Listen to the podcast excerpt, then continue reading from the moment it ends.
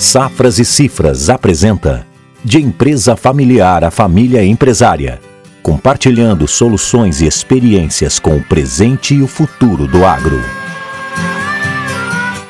Olá pessoal, sejam bem-vindos a mais um podcast da Safras e Cifras. Meu nome é Rodrigo Pagani, sou sócio, consultor de empresas familiares e atualmente coordeno um dos escritórios regionais das Safras e Cifras no Centro-Oeste. No último podcast, debatemos sobre o tema do planejamento tributário falando sobre seu conceito, aplicação, demos exemplos e, por fim, diferenciamos da sonegação fiscal. E eu espero, sinceramente, que vocês tenham gostado. Hoje iremos conversar a respeito de um tema bastante pertinente que gera inúmeras dúvidas e questionamentos no dia a dia dos empresários rurais.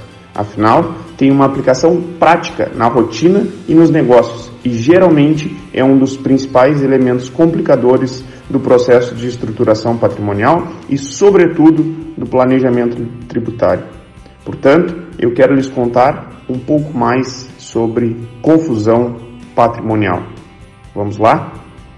Pessoal, então, para darmos início ao nosso podcast de hoje, e com o objetivo de tornar o nosso papo um pouco mais claro, vivencial e explicativo, eu optei por dividi-lo em três pontos Nesse primeiro momento, iremos conceituar aquilo que chamamos de confusão patrimonial. No segundo momento, vamos falar um pouco sobre os riscos e efeitos da sua prática. Então, falaremos aí é, quais os riscos que o negócio poderá sofrer pela prática da confusão patrimonial. E como não poderia ser diferente, no último ponto, iremos eh, trazer algumas soluções, algumas formas de prevenção para evitar a confusão patrimonial. Para conceituarmos aquilo que temos como confusão patrimonial, bastaria observarmos a terminologia da palavra confusão, que por sua vez já diz muito.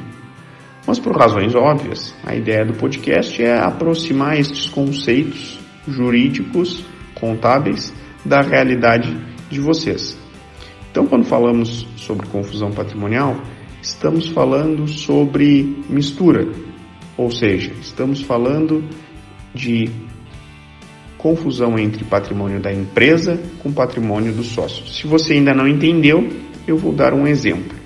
Imagine uma situação onde o sócio tem suas despesas pagas mensalmente com recursos exclusivos da empresa, ou seja, água, luz, condomínio, IPTU, IPVA, seguro de carro, é, supermercado, vestuário, escola de filho, tudo isso quem paga é a empresa. Neste caso, estamos diante de uma confusão patrimonial.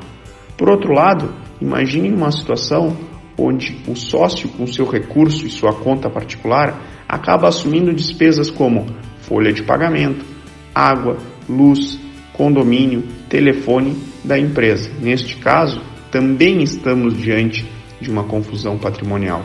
Então perceba que quando estamos falando de confusão patrimonial, estamos falando de uma mistura, de uma falta de independência entre conta do CPF com conta do CNPJ. É bastante comum identificarmos e ouvirmos alguns discursos relacionados. Ah, mas eu sou a empresa, eu sou o único sócio, ou a empresa é da minha família, então por que eu não posso estar arcando com essas situações eh, particulares desta maneira? Eu lhes digo que isso não pode acontecer justamente pelo fato de que são entes totalmente separados. Pessoa jurídica é uma situação, é um ente, o seu CNPJ, pessoa física é uma outra situação, é outro ente com seu CPF. Portanto, quando estamos falando de confusão patrimonial, estamos falando de independência, ausência de mistura entre caixa da empresa com caixa do CPF. Até meados de 2019, a lei não nos trazia de uma maneira mais clara aquilo que hoje temos como confusão patrimonial.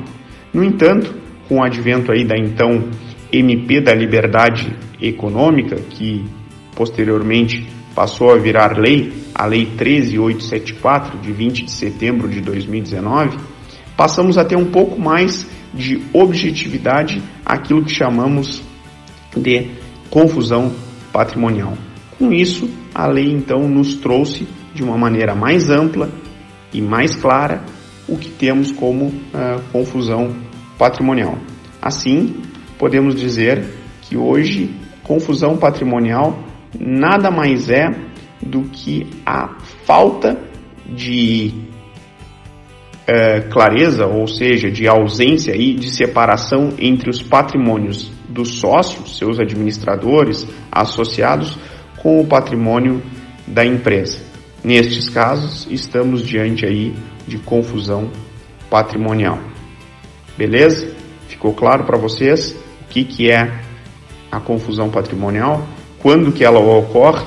Percebam que infelizmente é algo bastante comum na rotina dos negócios, mas infelizmente também pode trazer riscos aí bastante sérios para os negócios de vocês sobretudo quando estamos falando de planejamento tributário e planejamento sucessório, justamente porque bons planejamentos podem ser prejudicados pela falta de atenção entre aquilo que é realidade do sócio com aquilo que é realidade da empresa. Quando não tomamos o devido cuidado e não fazemos esta separação entre os patrimônios, podemos estar sujeitos a alguns sujeitos a alguns riscos que podem, sobretudo, acabar com bons planejamentos. E, portanto, iremos agora discutir um pouco e eh, quais são os principais riscos causados justamente pela confusão patrimonial e qual a sua aplicação nos negócios de vocês. Neste último tópico do podcast, iremos falar sobre os efeitos e as causas da confusão patrimonial como dito anteriormente, nada mais é do que a mistura entre conta dos sócios, administradores, associados com a conta da empresa, onde nós não fazemos a divisão adequada do que, que é responsabilidade de um e o que, que é responsabilidade de outro. Talvez princip o principal efeito, a principal causa é, da confusão patrimonial seja justamente aquilo que a lei 13874 de, 2000, de setembro de 2019 trouxe em seu artigo 7 O artigo 7 nada mais é do que uma edição do artigo 50 do nosso Código Civil. Ou seja, a lei 13874, ao ser editada, tornou é, o artigo 50, que trata da desconsideração da personalidade jurídica, um pouco mais claro. E lá citou justamente a questão da confusão patrimonial.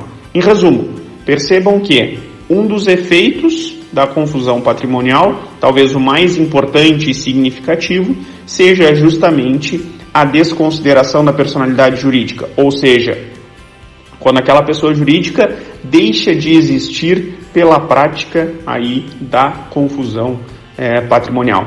Evidentemente que existem outras hipóteses de desconsideração da personalidade jurídica. Quando a gente comete, por exemplo, um abuso da própria personalidade jurídica, quando há um desvio de finalidade em relação àquela empresa e também quando justamente ocorre a confusão patrimonial. Então, percebam que a confusão patrimonial é uma das hipóteses da desconsideração da personalidade jurídica. Então, quando falamos de confusão patrimonial, é fundamental que nós tenhamos aí é, a segurança de que estamos conduzindo o processo da melhor maneira possível, atentando, estamos atentando para as regras de governança familiar, de governança corporativa, com o objetivo de ter uma maior clareza em relação à transparência, comunicação, prestação de contas, para que não só a relação entre os sócios seja uma relação saudável, mas que, para, eh, mas que também as questões envolvendo sócios e empresa sejam uh, claras e transparentes. Portanto, quando falamos em confusão patrimonial, é fundamental que uh, se atente para as questões dos riscos e, obviamente, as prevenções para que estes riscos não ocorram. Desta forma, na maior parte das vezes, o aconselhamento e a assessoria que se dá de, eh, vai no sentido de o sócio tem que ter suas contas particulares, a empresa tem que ter a sua conta ou as suas contas particulares. A partir desse momento, é importante que haja uma definição dos caixas de cada um. Sócio paga as suas despesas, empresa paga as suas despesas. Em havendo uma necessidade de utilização de recurso de um sócio para arcar com alguma despesa da empresa, nós podemos estar pensando em realização de um empréstimo, sujeito às regras do contrato de mútuo e uma tributação específica. Podemos estar pensando também na possibilidade de uma integralização de capital em dinheiro para que a empresa possa então estar arcando com estas é, despesas. Pensar em, no, na, na situação inversa da empresa estar pagando alguma despesa de um sócio é um pouco mais é, complicado justamente porque não há uma razão lógica e específica para que a empresa faça isso, a não ser que é, tenha ocorrido um empréstimo anterior da pessoa física para a empresa e ela, por sua vez, então esteja adimplindo, ou seja, pagando este empréstimo, né, realizando então, por sua vez, o pagamento de uma dívida que a pessoa física, o sócio, o administrador ou o associado ah, tenha contraído com um terceiro. Então, uma das principais uh, situações que a gente tem aí para prevenir a possibilidade de ocorrência da confusão patrimonial diz respeito, sobretudo, a tratar entes separados de maneira totalmente independente. Pessoas físicas tratadas isoladamente, os sócios, e a empresa tratada aí de uma forma totalmente independente. A empresa, por óbvio, tem que ter as suas despesas, no seu nome, no seu CNPJ, os sócios, as suas despesas no seu CPF. A empresa, por existir, precisa de um contador responsável, que está prestando serviço para esta empresa e recebe desta empresa para prestar este serviço. Muitas vezes o que a gente fala aqui em relação a estes atos parece uma bobagem, mas na prática nem sempre estas prevenções ocorrem. Motivo para o que em alguns casos, bons planejamentos tributários, bons planejamentos sucessórios deixam de existir ou até mesmo são descaracterizados justamente pela falta de separação entre o que é realidade de sócio e o que é realidade da empresa.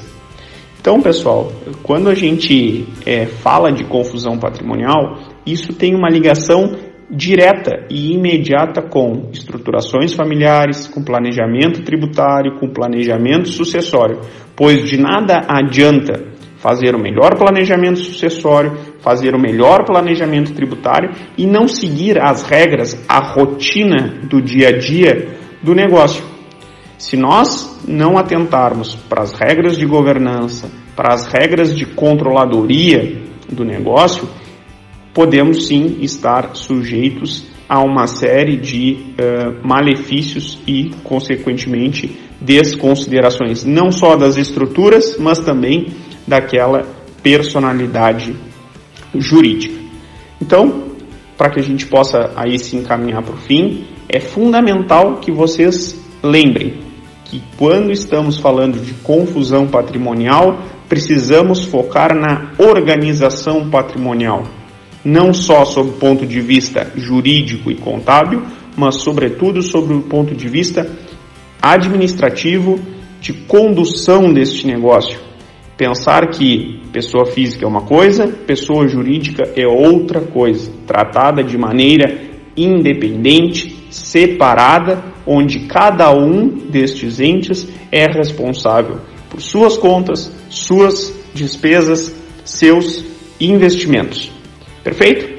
Se nós seguirmos esta linha de raciocínio, buscando estas prevenções de ter conta particular, de ter contador responsável, para a empresa contador responsável, para a pessoa, para a pessoa física, é, serviços contratados no nome da pessoa física, serviços contratados no nome da pessoa jurídica, evitar transitar com dinheiro de conta de jurídica para conta de física, evitar pagamento aí cruzado, como a gente costuma dizer, Com essas ações, a gente então vai estar saindo da confusão patrimonial e vendo sim uma organização patrimonial que vai não só evitar problemas como a desconsideração da personalidade jurídica, mas, sobretudo, e talvez o mais importante, deixa uh, evitar problemas de uh, questionamento a respeito de um bom planejamento tributário e de um bom planejamento sucessório. Tá bem, pessoal? O que tínhamos para hoje era isso.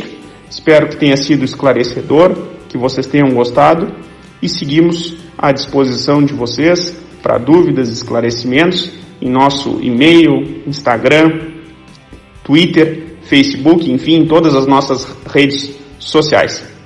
Muito obrigado pela atenção e voltamos na próxima semana com mais um podcast das Safras e Cifras, trabalhando por um Brasil que produz.